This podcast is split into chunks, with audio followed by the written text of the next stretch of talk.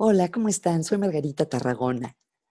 ¿Les ha pasado alguna vez recientemente que estaban haciendo algo y estaban tan, tan concentrados en eso que no estaban pensando en nada más, que estaban totalmente absortos en una actividad y hasta el tiempo se les pasó muy rápido?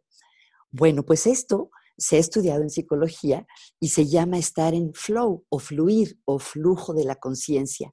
Y resulta que cuantas más experiencias de este tipo tenemos, mejor estamos, tenemos mayores niveles de bienestar. Cuando entramos en flow, puede ser diferente para cada persona. Puede ser haciendo un deporte, puede ser escribiendo, puede ser jugando ajedrez o jugando un juego de mesa o haciendo alguna artesanía, una obra de arte, cocinando. En fin, es distinto para cada persona.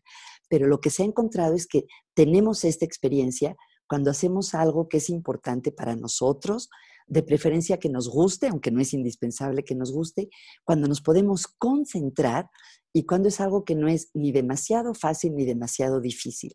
Por ejemplo, muchas personas estos días están armando rompecabezas.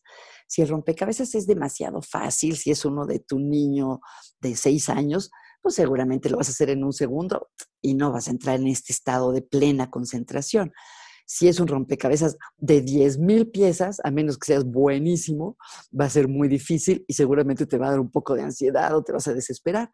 Sin embargo, si es un rompecabezas justo para tu nivel de habilidad, no sé, de 500 piezas o de mil piezas, a lo mejor sí vas a entrar en esta concentración profunda.